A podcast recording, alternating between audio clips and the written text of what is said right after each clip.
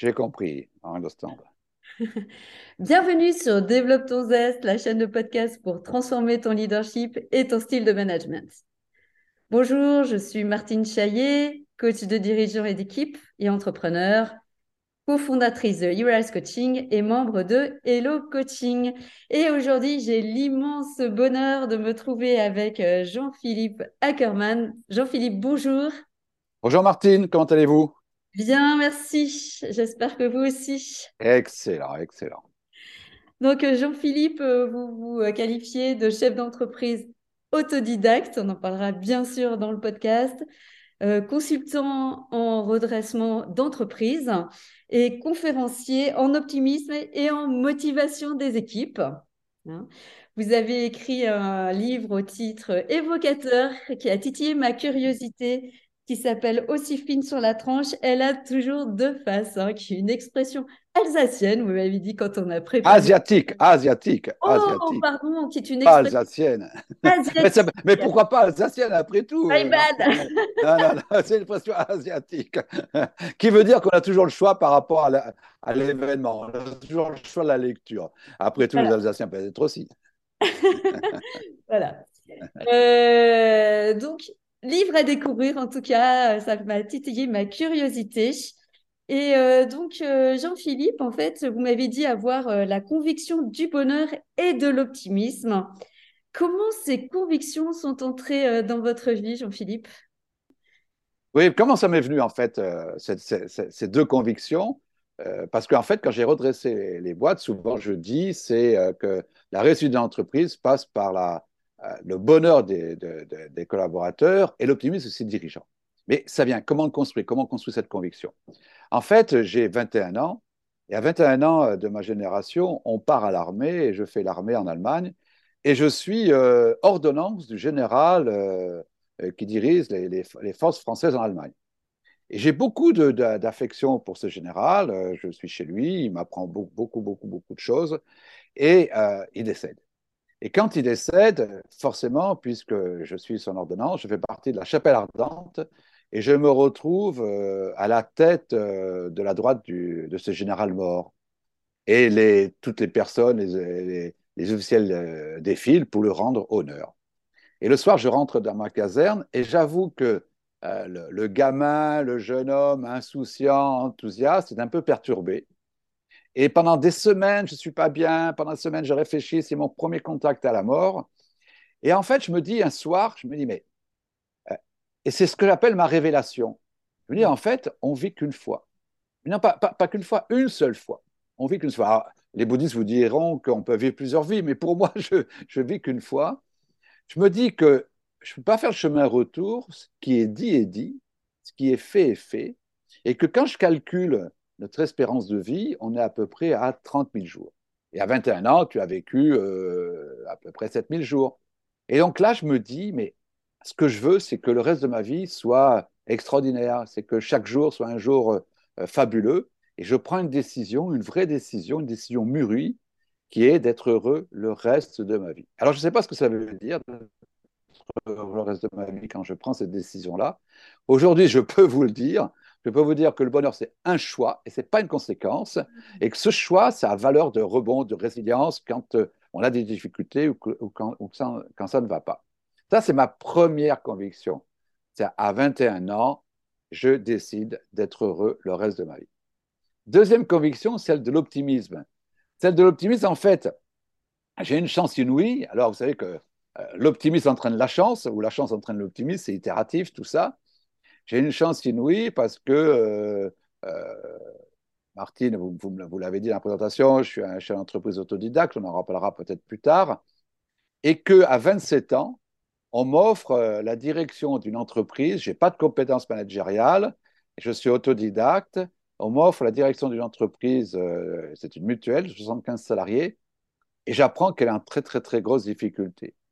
Et donc, je me dis là, je me dis que puisque je n'ai pas de compétences managériales, je vais mettre en place la conviction du bonheur, puisque moi, je me suis donné cette conviction-là, je vais la donner à mes collaborateurs. Hmm. Et je prends une deuxième décision, qui devient ma deuxième conviction, c'est que je me dis que si j'arrive le matin en faisant la tête, en étant négatif, en disant que c'est compliqué, en disant que c'est difficile, que c'est Mm. pas sûr qu'on s'en sort, je suis sûr du résultat. Donc je décide que tous les matins, je serai sur le projet, sur le futur, sur la poignée de main, sur le regard bienveillant, sur le bonjour, sur le sourire. Et ma foi, au bout d'un an, on a redressé l'entreprise grâce à ces deux convictions, le bonheur des équipes et l'optimisme du dirigeant. C'est pour ça que j'ai créé cette fameuse phrase que la réussite de l'entreprise passe par le bien-être des collaborateurs et l'optimisme de ses dirigeants. Hmm. Donc l'optimisme mène à la performance. Après, après j'ai appris, après j'ai appris, comme le dit Baden-Powell, que l'optimisme est une forme de courage. Il faut être courageux pour être optimiste, surtout en ce moment. Parce que euh, à partir du moment où je La fais que question, l'optimisme c'était la question, Jean-Philippe. Du coup, euh, pardon de vous couper, mais euh, la question, c'était justement quelle est votre définition de l'optimisme? Parce que je sais que tout le monde n'a pas sa définition de l'optimisme. Oui, oui, oui, oui. Alors, moi, moi je n'ai pas de définition propre. Moi, je prends la défini- celle qui me plaît le plus, comme je viens de vous le dire, celle de Baden-Powell. Ça, vraiment, elle me plaît parce que je l'ai appliquée euh, comme Monsieur Jourdain, ça veut dire sans savoir que ça existait, cette expression-là, euh, cette définition-là. Baden-Powell nous dit, vous savez, c'est le, fondateur du scoutisme, il nous dit euh, l'optimisme est une forme de courage qui donne confiance aux équipes et qui crée le succès. Et c'est exactement ça. C'est-à-dire que être optimiste, c'est être courageux. C'est de se dire, j'ai ma place dans l'avenir, et c'est justement quand c'est difficile qu'il faut être optimiste. Je voudrais vous raconter une petite anecdote. Ah, J'aime les anecdotes. Vous savez qu'il y a, vous sa- vous savez qu'il y a, comme tout le monde, qu'il y a la guerre en Ukraine en ce moment. Bien. Euh, L'autre jour, j'écoute sur LCI une députée euh, ukrainienne qui raconte comment ils vont reconstruire le pays alors qu'ils sont en pleine guerre. Et le journaliste lui dit, Madame, vous êtes quand même très optimiste. Et elle de répondre, écoutez bien la réponse, elle de répondre, comment voulez-vous qu'on gagne la guerre si on n'est pas optimiste? C'est-à-dire qu'elle a compris Ah, que l'optimisme n'est pas, le, le- n'est pas, le, n'est une conséquence, elle a compris que l'optimisme est un moyen. Et dans les entreprises, ben, c'est ce moyen que j'ai exploré. C'est-à-dire que j'ai compris qu'en étant optimiste au quotidien, et j'en ai fait toute ma carrière, on peut entraîner, on donne confiance et on mène au succès et on peut développer des entreprises. Donc, je n'ai pas de définition propre. Moi, la meilleure définition que j'ai trouvée, c'est vraiment celle de Baden-Powell, que je répète parce qu'elle est vraiment fabuleuse. fabuleuse pardon. L'optimisme est une forme du courage qui donne confiance aux autres et qui mène au succès. Et qu'est-ce que c'est qu'un manager euh, qui est optimiste, par exemple, des exemples concrets? Qu'est-ce qu'il fait, qu'est-ce qu'il fait pas, qu'est-ce qu'il dit, qu'est-ce qu'il dit pas? Le, ma- le manager, euh, je voudrais, euh, avant de répondre à cette question, euh, venir sur une parole d'épithète. Une parole d'épithète, que, parce que j'aime bien épithète. Pourquoi je l'aime bien? Parce qu'il a juste 2000 ans. Donc, euh, c'est pas d'aujourd'hui, c'est pas. euh, euh, vous savez, on veut toujours euh, que tout soit nouveau, tout soit moderne, etc. Et lui, il a 2000 ans. Et il nous dit ce ne sont pas les événements qui troublent les hommes, mais l'idée qu'ils s'en font. Hmm. Ce ne sont pas les événements qui troublent les hommes, mais l'idée qu'ils s'en font. Et le bouquin que j'ai écrit, expression asiatique et non pas alsacienne, le bouquin que j'ai écrit aussi fil sur la tranche à toujours de face, c'est exactement pareil. Ça veut dire quoi? Ça veut dire que devant chaque événement, j'ai à ma disposition deux lectures possibles. Ce ne sont pas les événements qui trouvent les hommes, mais l'idée qu'ils s'en font. J'ai à disposition deux lectures possibles. Je peux voir le négatif, parce qu'il existe, mais je peux voir le positif. Je peux voir les problèmes, je peux m'apesantir sur les problèmes, ou je peux aller rechercher les solutions. Je peux voir la menace, ou je peux aller regarder les opportunités. Et donc, ça veut dire quoi un chef d'entreprise optimiste? Un chef d'entreprise optimiste, c'est quelqu'un qui va transformer le négatif en positif, qui va transformer le problème en solution, qui va transformer la menace en opportunité. Et donc, de chaque, et, et là, la même, euh, souvent on me dit, mais est-ce que euh, l'optimiste est réaliste? Il est aussi réaliste que le pessimiste. C'est-à-dire que le pessimiste ou, ou l'optimiste voit la même réalité, mais l'analyse de l'optimiste est complètement différente. Et donc, un manager optimiste, c'est quoi?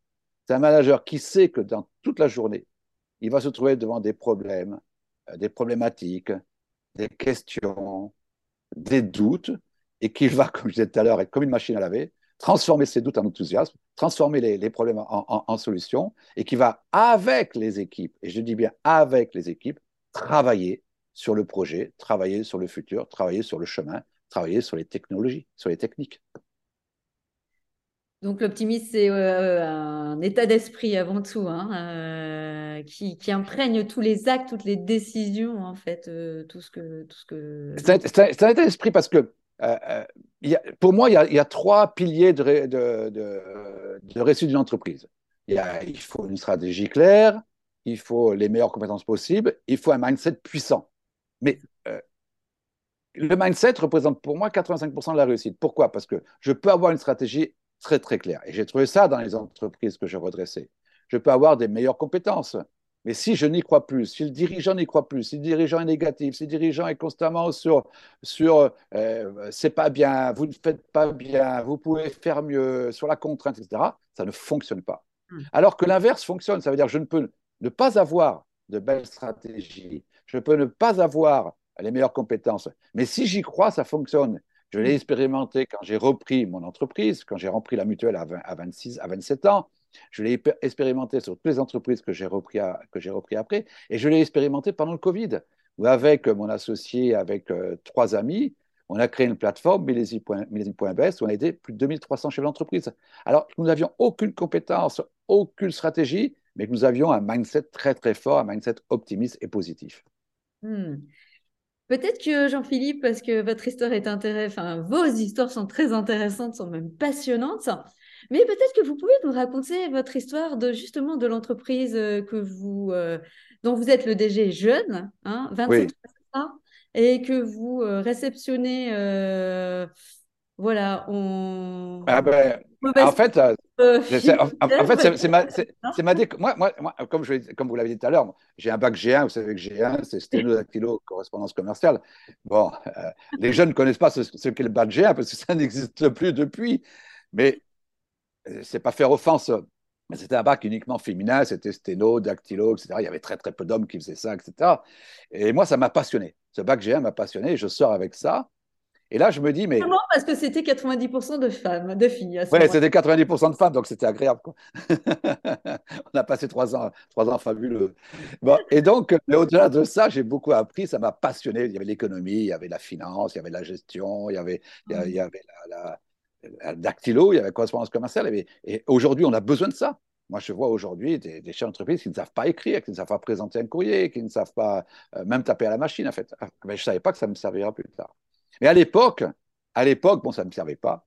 Et donc, je m'étais dit, euh, quel métier je pourrais faire Et le seul métier que j'ai trouvé, on ne demande pas de diplôme, on ne demande rien, c'était le métier de chef d'entreprise. Donc, euh, donc, quand je suis sorti du bac à, 20 ans, parce que j'étais très, très, en retard, parce que j'étais mauvais élève, je me suis dit, je vais être chef d'entreprise, mais chef d'entreprise de quoi? J'en sais rien, mais je suis chef d'entreprise. Bon, après, je pars à l'armée, je vous ai raconté ce qui est arrivé à l'armée, où j'ai pris la décision d'être heureux. Et après, quand je suis sorti de l'armée, euh, j'ai créé avec euh, un copain, euh, comme ça, sur un coup de tête, un magasin de sport dans le Gers. J'avais 23 ans.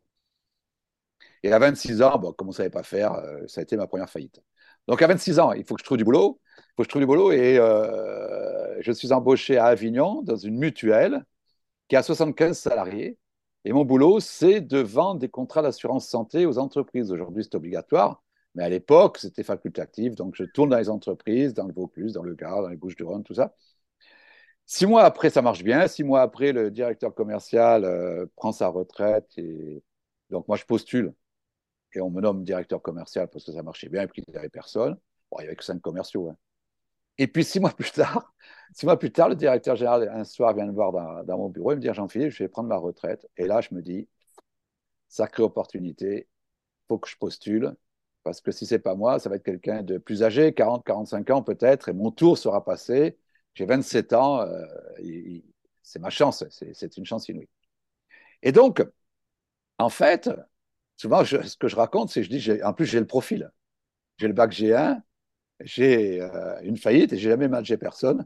Donc, j'ai le profil pour être directeur général. Bon, euh, quelques, je postule, quelques jours se passent, le conseil d'administration se réunit. Et je suis euh, nommé, à ma grande surprise, directeur général de, l'entreprise 75 salariés. Euh, quelques jours plus tard, j'apprends pourquoi. En fait, l'entreprise est en très, très grosse difficulté financière. Et le conseil d'administration se dit, euh, on ne va pas débaucher quelqu'un de 40, 45 ans, 50 ans, c'est un piège. On n'est pas sûr que la boîte, on puisse la redresser. Il y a le jeune qui est là, il est enthousiaste, il est positif, il en veut. Après tout, pourquoi pas? Donc voilà, je me retrouve à la tête de, de ces 75 salariés sans compétences managériales, mais comme je vous ai raconté tout à l'heure, avec cette conviction du bonheur. Et, vous aviez justement. Euh, et, oui, puisqu'à 21 ans, je vais décider d'être heureux. Donc je me dis que si toi, Jean-Philippe, j'étais le plus jeune de la boîte, hein, si toi, mm. Jean-Philippe, tu as décidé d'être heureux, donne cette conviction à tes collaborateurs. Et donc, je mets en place un management, euh, on est en 1980, hein, c'est il y a longtemps, et je mets en place un management dont on, parle, dont on dit aujourd'hui bienveillant, respectueux, agile. Euh, euh voilà, où, où le, en fait, je me dis que euh, si tu ne sais pas faire, va, va, donc écouter ceux qui savent faire. Et j'ai une conviction qui est euh, ceux qui savent, c'est ceux qui font. Et ça ne mm. va jamais quitter. Ceux qui savent, c'est ceux qui font. Donc pendant trois mois, j'interviewe tous les collaborateurs pour savoir euh, d'où ils viennent, ce qu'ils font, pourquoi ils sont là, leur avenir et comment ils voient l'avenir de l'entreprise. Et donc au bout de trois mois, j'ai j'ai la, la, la, solution, j'ai le plan de développement, j'ai le plan de redressement et qu'on va mettre en place plus tard, plus tard. Et donc je me forge ma deuxième conviction, dont j'ai raconté tout à l'heure, qui est de dire qu'il faut absolument, puisque la situation est compliquée, puisque moi je ne sais pas faire, il faut absolument que j'ai une valeur forte qui est l'optimisme. Et donc, je décide effectivement que tous les matins, je vais dire bonjour, tous les ah. matins, je, m'occupe du personnel, tous les matins, je, suis avec eux, etc. Et ce qui est marrant, c'est que une fois qu'on a fait ce plan de, de, développement, que je vais présenter aux 75 salariés, je présente les comptes, je présente la situation depuis trois ans qui se dégrade, euh, je présente tout. Et je leur dis, pour l'instant, je vais prendre qu'une seule décision, une seule. Et la seule décision que je prends, c'est mettre en place l'intéressement au résultat. Et je me souviens, mon, mon, délégué du personnel qui se lève et qui me dit, Jean-Philippe, euh, là, on ne vous comprend pas. On ne vous comprend pas, vous venez de nous dire que euh, la boîte est en très grosse difficulté, pas loin de la faillite. Et la première décision que vous prenez, c'est mettre l'intéressement au résultat. Et j'ai eu cette réponse qui m'est venue comme ça. J'ai dit oui, parce que c'est la dernière fois que nous n'avons plus d'argent. Et effectivement, nous n'avons plus jamais perdu d'argent. Et en un an, le miracle s'est opéré parce que ces deux convictions, qui est l'optimisme, euh, le bien-être des, des, des, collaborateurs, mais aussi l'écoute peut-être, le, regard bienveillant peut-être, le, fait que euh, je savais que je ne savais pas faire et que mm. donc je m'appuyais sur l'ensemble des collaborateurs, mais le miracle s'est produit puisqu'on a sauvé l'entreprise. Bon, plus tard, après, on a progressé, j'ai appris à manager, mais je suis resté toujours sur, deux, sur ces deux ah, convictions fortes. Et, puis, quand à 40 ans, j'ai quitté l'entreprise, euh, pensant que c'était la moitié de ma vie, j'espère que ce n'est pas vrai, mais puisque euh, je, pensais ça, à 40 ans, j'ai quitté l'entreprise. Et là, de 75 salariés, nous étions passés à 350. Et j'avais la fierté de servir toutes les années euh, l'équivalent de trois mois et demi de, de salaire en intéressement. Et vraiment, c'était une réussite folle, quoi. Et cette réussite, vraiment, ce que je veux répéter, elle n'est pas liée à des normes managériales, elle n'est pas liée, elle est à une école de management, elle n'est pas liée à l'école de commerce, etc. Elle est liée à l'école du, du, de la vie, à l'école du terrain, mais portée par deux convictions fortes, la conviction du bonheur et de l'optimisme. Et oui, parce qu'en fait, l'optimisme est contagieux. Hein, euh, le pessimisme aussi, d'ailleurs, hein, parce qu'on parlait euh, de, euh, bah, de, de, ce fameux, ces dictons, slogans, je ne sais pas, quoi, asiatique et pas alsacien. Hein, les, deux, les, deux, faces, on a le, choix de voir le monde, le verre à moitié plein ou le verre à moitié vide. Oui, oui, oui, oui. On a, on, on a toujours le choix. On a toujours le choix. Hein, mais ce qui est important, et, c'est d'autant plus important, d'accord, quand on est chef d'entreprise, on est modélisant, on impulse une énergie. Euh, cette énergie-là, en fait, on a le choix de quelle énergie j'impulse.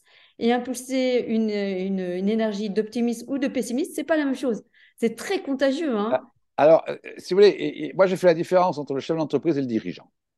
Euh, moi, j'ai été dirigeant avant d'être chef d'entreprise. Ou j'ai été chef d'entreprise, dirigeant, chef d'entreprise. Ce qui est important, c'est que le chef d'entreprise, pour moi, il est éminemment optimiste. Parce que hmm. quand on crée une boîte, on ne la crée pas pour perdre, on la crée pour gagner. On la hmm. crée parce qu'on y croit.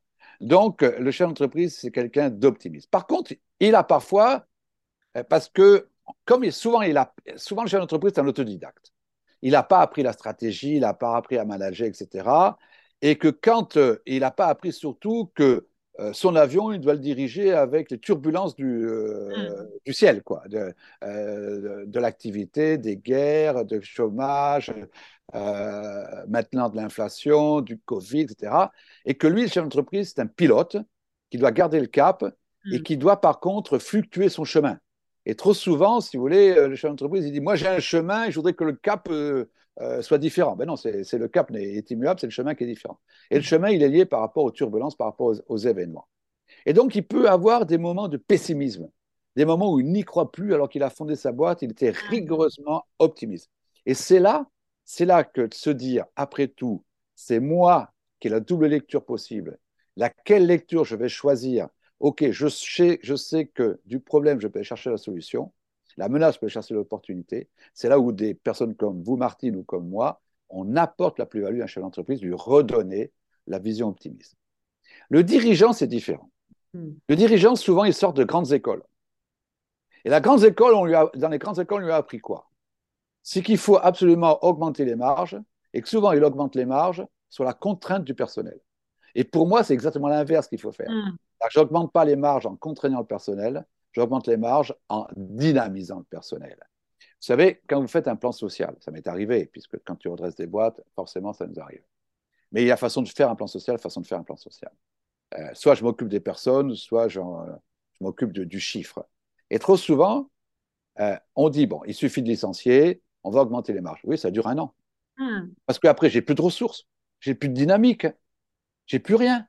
Donc ça veut dire quoi? Le, le, le, le, dirigeant, souvent, il est, et c'est pas péjoratif ce que je dis, je l'ai trop vu pendant euh, mes 40 ans de carrière, c'est-à-dire qu'il est tellement euh, façonné par une école de commerce, façonné par euh, des, des, théories managériales qu'il a oublié le sens du terrain.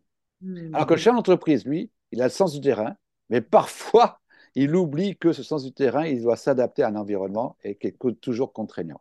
Et donc, comment j'apporte l'optimisme à ces deux personnes-là? Ben, En faisant comprendre que on travaille tous sur des émotions, euh, que chacun de nous, nous portons des émotions, qu'on soit chef d'entreprise, dirigeant, collaborateur, salarié, ouvrier, peu importe, on a tous des émotions. Et que les émotions, contrairement à ce qu'on disait quand j'étais jeune, on les laisse pas à la maison, on les emporte avec nous au boulot. Et que le dirigeant, le boulot d'un dirigeant aujourd'hui de chef d'entreprise, c'est de manager ses propres émotions et manager les émotions de ses collaborateurs. Et on a deux types d'émotions, je finis là-dessus. De faire avec, mais de, vraiment de faire avec. Oui, mais on a deux types d'émotions, les émotions limitantes et les émotions dynamisantes. Et moi, en tant que chef d'entreprise, je dois apporter des émotions dynamisantes à mes collaborateurs. Parce que l'émotion dynamisante apporte l'énergie, l'énergie apporte l'action, l'action apporte le résultat. Ah, c'est ça. Et, et alors, euh, ce que je vous disais tout à l'heure, ce que je vous disais, que je vous disais tout à l'heure, c'est que euh, vraiment, euh, si moi j'apporte une vision positive du futur, j'entraîne avec moi les équipes. Oui, oui. Hein, parce qu'on disait que effectivement l'optimisme était, euh, était contagieux, positivement contagieux. Le pessimisme est aussi contagieux. Hein, oui, et... oui, alors le pessimisme est contagieux. Alors je crois, et c'est pas faire preuve de pessimisme, mais je crois que le pessimisme est plus contagieux que l'optimisme, malheureusement. Sinon, euh, tous les Français seraient optimistes. Euh, mais le pessimisme est plus contagieux et euh, souvent, je dis entre le verre et le fruit, c'est jamais le fruit qui gagne, c'est toujours le verre qui gagne. Ça veut dire que si j'ai une, pomme avec un verre, si j'enlève pas le verre, euh, quelques semaines plus tard, la pomme est toute pourrie. Donc, dans une entreprise, c'est exactement pareil. Ça veut dire qu'à un moment donné, quand j'ai trop de pessimisme, il va falloir que je prenne des décisions. Et parfois, et parfois radicales. C'est pareil d'ailleurs, parce que le verre peut être en nous à un moment, hein, ces moments de doute, de ces moments voilà, où même si on est ouais. optimiste. Donc, c'est aussi enlever ce verre en nous. c'est enlever ce verre en nous. Enlever ce verre en nous. Vous savez, euh, moi, je fais une expérience quand je fais, ma, quand je fais une conférence, c'est que euh, on a, il euh, y, y, y, a une vidéo qui tourne, c'est euh, la finale du relais 4 400 mètres féminin à, à, Zurich, quand au championnat d'Europe, et on voit la française qui est quatrième et qui va gagner euh, au, sur le fil, qui va gagner la victoire. Et tout le long de, de, ce dernier tour, le commentateur dit on n'y arrivera pas, c'est pas possible, etc., etc., etc. Et là, je dis à, je dis à, l'Assemblée, honnêtement, est-ce que vous pensez que la, coureuse française, si elle, a, une oreillette, elle gagne? Et tout le monde me dit non, elle ne peut pas gagner. Avec tout le négatif qu'envoie le commentateur, elle ne peut pas gagner. Et je dis, puisque je suis coquin, je vais vous poser une question. Est-ce que parfois nous ne sommes pas nous-mêmes ce commentateur? Mmh. Tout le monde dit, ben oui, parfois on est ce commentateur. Et, et on s'étonne de ne pas gagner. Donc vous êtes d'accord que si elle a une oreillette, elle ne peut pas gagner, Mais nous-mêmes, nous sommes notre propre commentateur à nous dire c'est pas possible, c'est compliqué, c'est difficile, on va pas y arriver. Et on se dit c'est bizarre, j'y arrive pas. Mais non, c'est normal. Tout à fait normal. c'est bien, j'adore cette image, effectivement. Donc, euh, du coup, Jean-Philippe, euh, ces convictions, vous, les avez ensuite portées hein, euh, dans, après cette entreprise. Hein, oui. En étant consultant, hein, vous avez redressé des... Pas mal de boîtes, pas mal de boîtes, oui. Développé, pas que redressé, aussi développé. Hein. Il y a des entreprises qui ont... Redressé et développé, même j'allais dire. Hein, comme hmm. Toujours avec succès parce que parce que ça marche, quoi. Parce que ça fonctionne, c'est comme ça. C'est c'est pas des théories euh, fumeuses. Euh, euh, vous savez, après j'ai passé un billet et j'ai des profs de stratégie. Donc là, on a des ah. théories, on a des techniques, etc. qu'il faut mettre en place. Mais c'est pas ça qui fait gagner une entreprise. Ce qui fait gagner une entreprise, c'est qu'est-ce que je porte moi comme enthousiasme, comme positif, comme optimisme, comme volonté, comme persévérance, et puis comme regard bienveillant. C'est ça qui, est, c'est ça qu'on fait gagner une entreprise. Et donc, quand j'ai redressé mes boîtes ou quand j'ai développé les entreprises, je partais toujours, et je disais aux dirigeants euh, qui me payaient, attention, je vous donne moi mon leitmotiv, c'est la réussite d'entreprise passe par le bien des collaborateurs et l'opinion des dirigeants. On va travailler sur ces deux clés. Ah non, je n'ai pas envie, monsieur, moi j'y crois pas. Ouais, je ne comprends pas pour travailler ensemble. ah, j'y crois pas, je vous fais confiance. Alors on va pouvoir bosser ensemble. Et euh, du coup, euh, Jean-Philippe, parce que j'ai des j'ai des, clients qui me disent euh, Bon, bah, très bien, Martine, euh, j'entends bien sur, sur l'optimisme, mais comment je fais, moi, en tant que, en tant que dirigeant ou en tant que chef d'entreprise, euh, pour, pour impulser cet optimisme? Comment je fais? Qu'est-ce que vous leur répondriez? Alors, ce que je leur réponds, c'est est-ce que d'abord votre cap est clair? Ah. Est-ce que vous-même, vous savez où vous allez? Parce que si vous ne savez pas où vous allez, vos collaborateurs ne peuvent pas savoir où ils vont est-ce que le cap est clair? Ah, ben, pas tout à fait, euh, on ne sait pas trop, etc. J'ai alors vous allez le travailler, mais vous n'allez pas le travailler tout seul. Hmm. Vous allez le travailler avec votre, vos collaborateurs. Je suis en train de le mettre en place dans une entreprise qui a un très, très gros. Elle, c'est, elle est une entreprise en développement, elle va doubler son chiffre d'affaires en un an. Vous ah. savez qu'une entreprise qui double son chiffre d'affaires en un an, elle a un risque de mort. Contrairement à ce qu'on croit, ah elle a un risque énorme parce que je fais l'avance de trésorerie, je suis payé après, etc. Bon. Donc là, c'est très dangereux.